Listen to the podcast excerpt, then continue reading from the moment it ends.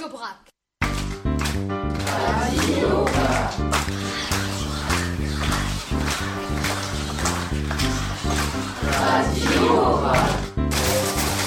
Radio.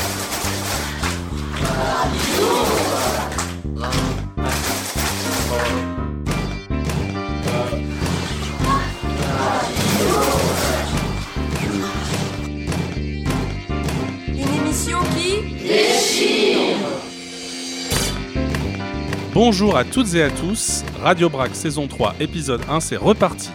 Pour la troisième année consécutive, les élèves des classes médias du collège Lucie Aubrac s'emparent des ondes de Radio Boomerang.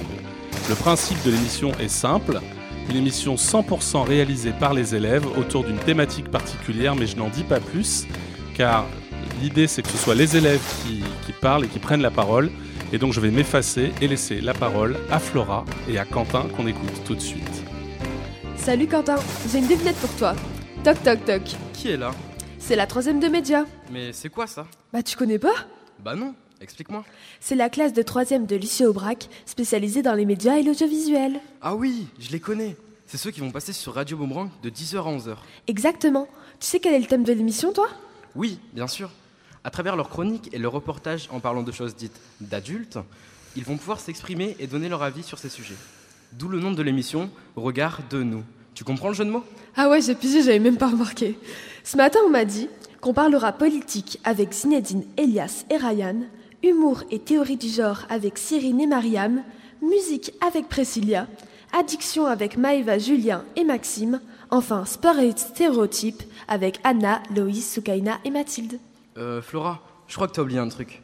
On aura aussi la chance d'accueillir trois invités. Julie Gacon, marraine des classes médias et journaliste à France Culture. Outeuse, perfecteur de la condition publique. Et Margot, Frédéric et Christopher des Entonnoirs.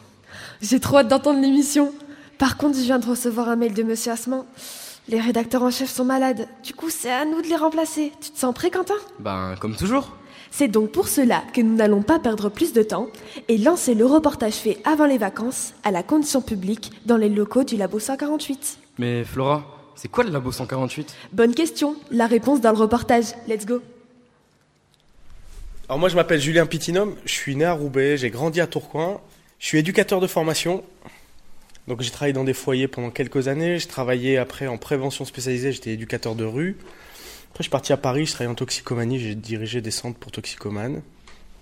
Je fais de la photo depuis 15 ans et j'ai alterné toujours entre euh, la photo et, et, euh, et le métier d'éducateur, en tout cas dans le social.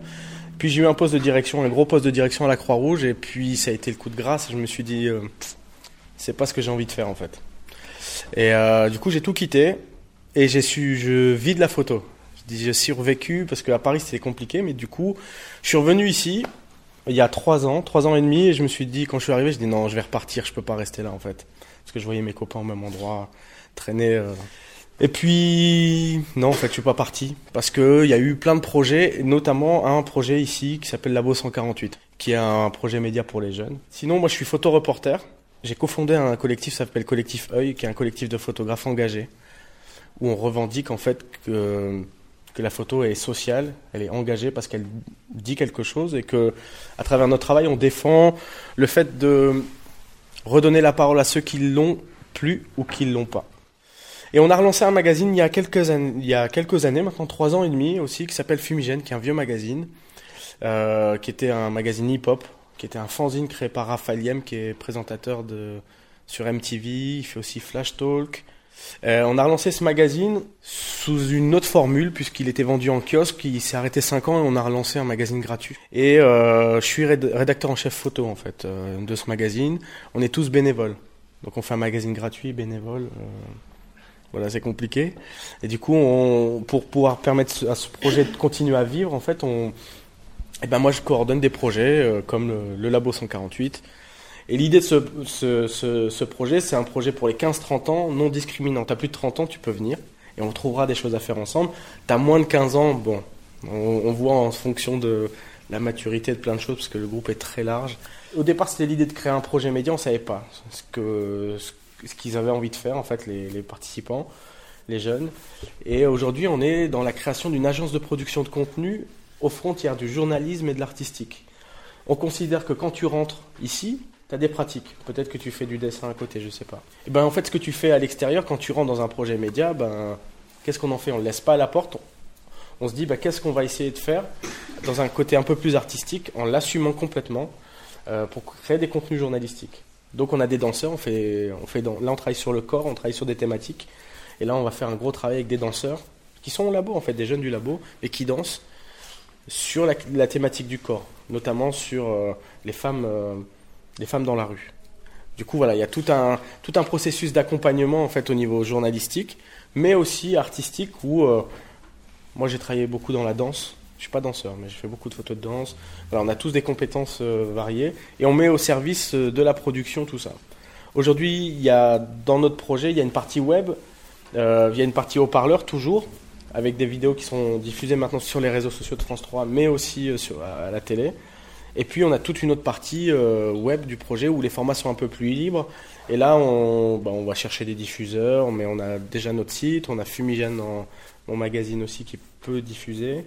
Et puis on est en train d'essayer de négocier avec France 3 pour qu'ils nous commandent des contenus un jour, ça serait bien. Il y a une 40, entre 40 et 60 jeunes qui gravitent autour du projet. Tous les mercredis soirs, on a une réunion de rédaction de 19h30 à 20, de 19h à 21h30 et on était 36 la semaine dernière. C'est beaucoup, hein. c'est beaucoup, mais ça va. Mais euh, ça fait un peu plus de quarantaine de jeunes qui sont là autour du projet, mais qui viennent pas tout le temps euh, le mercredi. Puis on a des permanences mardi, mercredi, jeudi, 14h à 19h. Vous écoutez Radio Brac, l'émission de la troisième média du collège Lucie Aubrac de Tourcoing. Et vous êtes sur Radio Boomerang, 89.7 FM. Sans plus attendre, nous accueillons la marraine de notre émission, Julie Gacon, journaliste à France Culture. Nous sommes un peu stressés et honorés d'avoir une telle marraine. Julie Gacon, je vous laisse entre les mains de Kyo, Afsa et Mohamed pour votre interview. Bonjour et ravi d'être avec vous. Bonjour Julie Gacon, d'abord merci d'avoir accepté d'être la marraine de notre classe média. D'ailleurs, pourquoi avez-vous accepté? Pourquoi j'ai accepté d'être la marraine de la classe média? J'avais rencontré Rachid Sadaoui et Mathieu Asman euh, pour une émission sur France Culture. Je voyageais beaucoup avant, je faisais une émission de reportage qui s'appelait Sur la route et on était venu à Lille plusieurs fois pour faire des émissions. Et dans les studios de France Bleu Nord, j'avais rencontré les élèves de la, de la classe média. Et j'avais vu plein comme ça de jeunes qui étaient fascinés par la radio, qui adoraient la radio, ce qui est une espèce assez rare, paraît-il, chez les jeunes. Euh, la radio, on l'a dit, en voie de disparition. Alors ça m'intéresse de savoir pourquoi vous aimez la radio et pourquoi vous avez envie d'en faire. Et puis surtout, à travers la radio, à travers les questions que vous posez, vous avez une vision du monde que vous, que vous exprimez. Moi, j'ai envie de savoir ce qui vous intéresse, j'ai envie de savoir euh, les questions que vous vous posez et la manière dont vous les posez, ça m'intéresse, donc je vous écoute. Nous avons écouté un reportage sur le Labo 148 et sur la manière dont Julien Piccinome est, selon ses mots, un facilitateur pour produire des médias avec des jeunes de 15 à 30 ans. Qu'est-ce que ce reportage vous inspire sur la manière de l'information, sur la fabrique de Il y avait plusieurs choses très intéressantes dans ce qu'a dit, euh, Julien Pitinum. Fumigène, c'est un super magazine d'ailleurs. Euh, il, a, dit de redonner la, parole à ceux qui ne l'ont plus ou qui ne l'ont pas. Et ça, je crois que c'est vraiment le cœur de notre métier. En tout cas, quand on aime ça, quand on aime faire du reportage, quand on aime euh, être ailleurs qu'à Paris, parce que beaucoup de médias sont très parisiens. Quand vous allumez votre télé ou votre radio, très souvent, ce sont des médias parisiens. Donc, de toute façon, c'est une démarche de toute façon euh, très, très, très importante et qu'il faut absolument préserver. Aujourd'hui, euh, toutes les structures qui veulent faire ça, et même dans le service public, ont très peu de moyens pour le faire. Donc, il faut absolument conserver ça. Et puis, parler aussi de journalistes qui veulent qui, veulent euh, conserver ce côté artistique qu'ils ont pour certains. Moi, ça me rappelle par exemple une collègue qui fait du chant lyrique et qui avait essayé de convaincre euh, euh, mes collègues dans le service public de faire de l'actualité chantée, de chanter ses journaux. Et c'était jamais passé. Elle avait jamais pu le faire parce qu'on ben, parce que dans, dans, ces radios, on aime moins la fantaisie, donc c'est bien qu'il y ait des espaces aussi où on puisse faire ça. Julie Gacon, durant quelques années, vous avez animé une émission qui s'appelait Sur la route sur France Culture. Euh, à chaque fois, vous parliez de sujets différents dans différentes villes. Euh, avez-vous, au cours de cette émission, déjà rencontré des jeunes et animé une émission en interviewant des jeunes? Ah oui, j'ai rencontré des jeunes, heureusement, mais c'est vrai qu'on faisait moins de, longs reportages. Avec, enfin, j'ai réfléchi un peu à la question ce matin. Je me disais, en fait, très souvent, on faisait des portraits de, de gens, en fait, sur des sujets. On allait voir des gens, ils nous racontaient leurs histoires.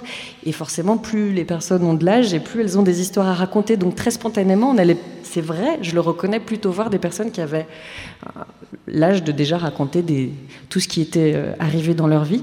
Mais bien sûr qu'on allait voir les jeunes, pas en tant que jeunes, mais en tant qu'ils avaient quelque chose à dire sur le sujet qui nous intéressait. Donc voilà, on, on avait fait tout un portrait d'une cité HLM à Rennes où un poète était resté en résidence. Et à ce titre, on avait vu des jeunes comme on avait vu des personnes âgées, comme on avait vu euh, un monsieur sorti de prison qui écrivait des poèmes. Enfin voilà, on n'allait pas voir les jeunes parce qu'ils étaient jeunes, mais parce qu'ils avaient des choses à dire sur ce qu'on sur ce qu'on racontait. Dans le reportage sur le Labo 148, tout à l'heure, Julien Pitnilum expliquait qu'avant être euh, photojournaliste, il était éducateur. Et vous, euh, quel a été votre parcours? Est-ce que, vous avez commencé la radio tout de suite? Moi, c'est un peu triste parce que j'ai toujours été journaliste. Je dis que c'est un peu triste parce que je trouve que toutes les expériences qu'on peut faire avant euh, sont enrichissantes et, et permettent d'avoir une certaine une certaine euh, vision, euh, un certain regard sur les, sujets ensuite qu'on va traiter. Non, moi j'ai toujours été journaliste et j'ai pas fait de la radio tout de suite. Mes premiers essais euh, étaient assez peu concluants. J'étais très stressée, je parlais très vite. Et puis j'ai fait un premier stage à France Inter et il s'était passé plein de choses cet été-là. C'était la canicule, il fallait trouver une Bon, bref, je vous, je vous raconterai ça. une vieille dame qui restait toute seule chez elle et, et bon, j'avais fait des portraits et ça s'était bien passé. J'étais restée ensuite. Pour quelle raison avez-vous arrêté votre émission sur la route? C'est pas moi qui l'ai arrêté. La chaîne a décidé de l'arrêter, France Culture. C'était un choix éditorial parce que le service public compte plusieurs chaînes et France Culture s'est recentré un peu sur ce qu'ils appellent les idées et la culture et les savoirs. Donc ils ont décidé de, supprimer cette émission. C'est un choix éditorial. Voilà. Aujourd'hui, Julie Gacon, vous animez une émission hebdomadaire dimanche et après. Euh, et pendant l'été, vous, vous animez la matinale de France Culture entre 7h et 9h. Qu'est-ce que cela change dans votre rapport à l'actualité? Ben, C'est un peu différent, on se sent un peu enfermé dans une tour. Je ne sais pas si vous voyez ce que c'est la Maison de la Radio, c'est un grand bâtiment rond euh, à Paris, je crois que vous allez bientôt venir le visiter. Alors parfois on est dans ces bureaux et dans ces studios et on se dit bon bah je sais pas trop ce que je vois en fait de, la France et du monde depuis mon bureau, mais par ailleurs c'est très intéressant. C'est vraiment une autre approche, c'est complémentaire du reportage.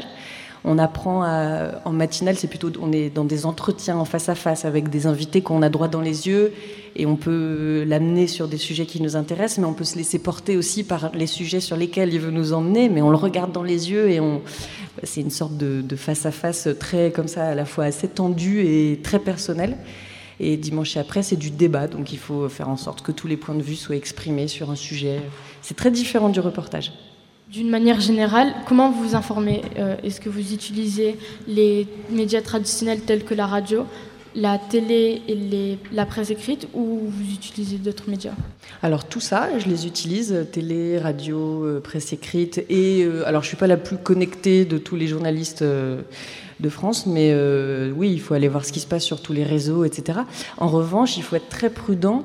Euh, on peut très vite, euh, les journalistes peuvent très vite s'informer par les journalistes. Les journalistes lisent les journalistes, qui écoutent les journalistes et qui regardent les journalistes, et au bout d'un moment, on a tous les mêmes informations, tous les. Ça, c'est pas très intéressant. Après, chacun sa richesse. Moi, euh, quatre années sur la route, j'ai rencontré plein de gens de tous les milieux, de tous les horizons, de tous les âges, et je les appelle régulièrement pour m'informer, pour savoir ce qui se passe chez eux, pour savoir. Et là, ça, j'ai l'impression que c'est une source d'information qui, m'est personnelle, mais qui est très importante, qui me permet d'avoir euh, d'aller un peu outre ce que je peux lire et ce que tout le monde lit. Euh, voilà, ça, ça m'intéresse moins. Quand on, a tous la même information, c'est pas très intéressant. Du coup, comment faites-vous pour rester original si vous utilisez euh, les informations communes avec les autres journalistes? Ben voilà, moi c'est pour ça que j'essaye de ne pas utiliser que les informations communes. Je ne sais pas si c'est être original, mais quand en matinale je reçois la ministre du Travail, Muriel Pénicaud, pour parler de formation et apprentissage, ben la veille je passe euh, trois heures au téléphone avec un patron de PME que j'avais rencontré euh, dans le nord de la France, euh, par là, avec un, autre patron de PME dans le Beaujolais, avec un directeur de centre de formation des apprentis, et je leur demande de me raconter ce qui se passe chez eux concrètement. Et quand j'ai Muriel Pénicaud devant moi, ben voilà, je, je la laisse d'abord euh, dérouler son discours de politique, et puis après, je dis d'accord, ok, mais voilà ce qui se passe euh, dans le Nord, voilà ce qui se passe en Pleupuis, dans le Beaujolais, voilà ce qui se passe. Et là, elle est obligée de, elle est obligée de, d'arrêter la langue de bois et d'être sur des choses concrètes. Voilà, pareil avec Guillaume Pépi pour la SNCF, j'avais rappelé tous mes, les cheminots que je connaissais, les associations de défense des, des passagers comme des lignes fermes, etc. Et là, ça prend une autre tournure. Et là, on est obligé de les, faire sortir de leur discours un peu euh, préétabli, euh, un peu élément de langage, comme ils disent. Voilà. D'accord, merci beaucoup.